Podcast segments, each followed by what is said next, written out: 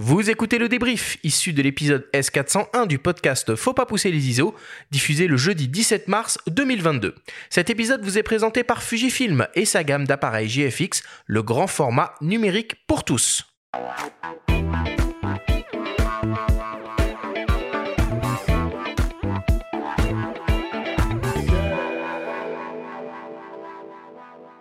Nous sommes toujours avec le photographe Jean-Michel Lenoir pour cette grande masterclass sur la photographie de paysage en hiver. Jean-Michel, si on devait essayer de résumer et de synthétiser en quelques minutes les informations importantes à retenir de notre grande discussion, qu'est-ce que ce serait?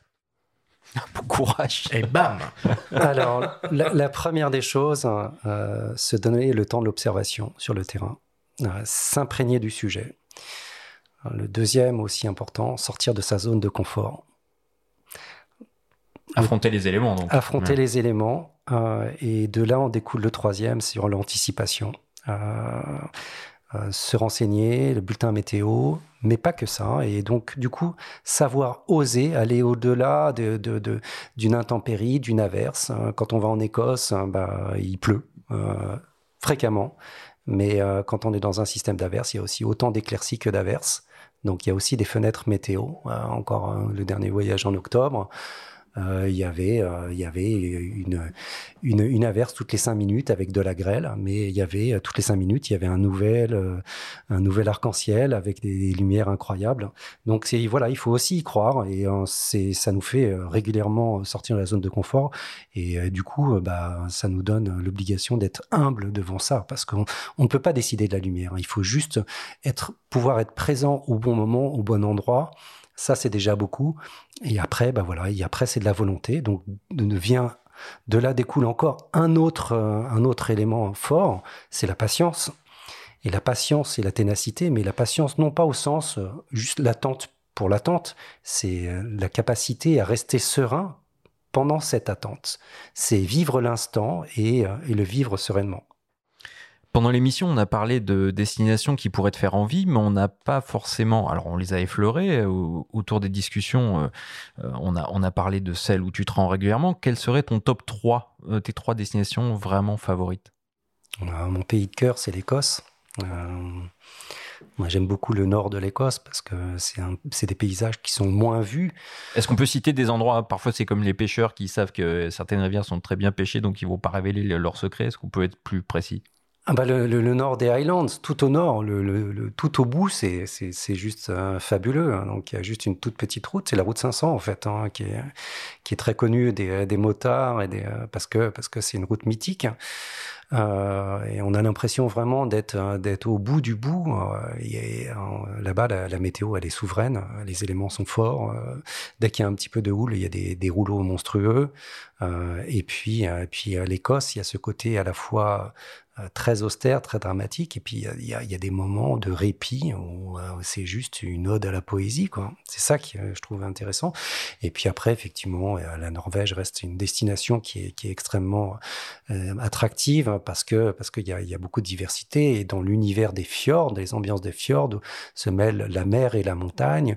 Et en fait, au niveau de la mer, on a l'impression d'être dans des ambiances de, de, des Hautes-Alpes à 2500 ou 3000 mètres d'altitude parce qu'on a des fjords qui passent de 0 à 1200 mètres, euh, qui sont complètement poudrés de neige, et c'est assez spectaculaire. Est-ce qu'il y a des pièges dans lesquels il faut éviter de tomber quand on se lance dans la photographie de paysage? Alors oui, je dirais un des pièges, c'est la course à l'équipement. Euh, et d'avoir, et ça c'est le fruit de l'expérience d'accompagnement des voyages photos, c'est euh, c'est de, de, trop charger son sac photo et sur le terrain de toujours être dans le dilemme de toujours être dans le dilemme de savoir quel matériel on va utiliser, quel objectif on va utiliser. Euh, et moi, je me rends compte que moins je prends de matériel, bah, du coup, je me pose moins de questions et, euh, du coup, je, je cherche l'image d'après ce que je ressens et non pas d'après le matériel que j'ai dans mon sac. L'autre, euh, l'autre écueil auquel on peut être, euh, faire face, hein, c'est, hein, c'est trop se précipiter sur le terrain et pas prendre justement ce temps nécessaire à s'imprégner et en tout cas, surtout pour les sujets les plus euh, où le, sujet n'est pas évident, c'est la peur du vide et souvent les gens disent ah ouais mais je suis pas inspiré. Bah oui, bah réfléchis, essaye de, de, creuser un petit peu, sors de ta zone de confort, sors de ce qui est évident à l'œil et imprègne-toi plus de l'ambiance que du sujet lui-même. Et là, si on devait partir demain sur une destination, justement, quel serait l'équipement euh, minimal à prendre en restant global? Je dirais s'il y avait deux objectifs à prendre, euh, soit l'équivalent d'un zoom 16-35 pour avoir pas mal de, de, possibilités de cadrage pour des, pour des grands paysages ou avec des effets de perspective marqués, et, puis, euh, et puis un zoom 70-200. Et si on peut mettre là, un troisième objectif, on prend un 24-70 qui est, ou un 24-120 qui, qui est une focale, qui, est un zoom extrêmement polyvalent. Et si on doit en retenir deux, on prend un 24-70 et un 70-200. Et avec ça, on peut faire déjà énormément de choses. Énormément. Jean-Michel, pourquoi l'hiver, c'est vraiment une période propice pour réaliser des photographies de paysages?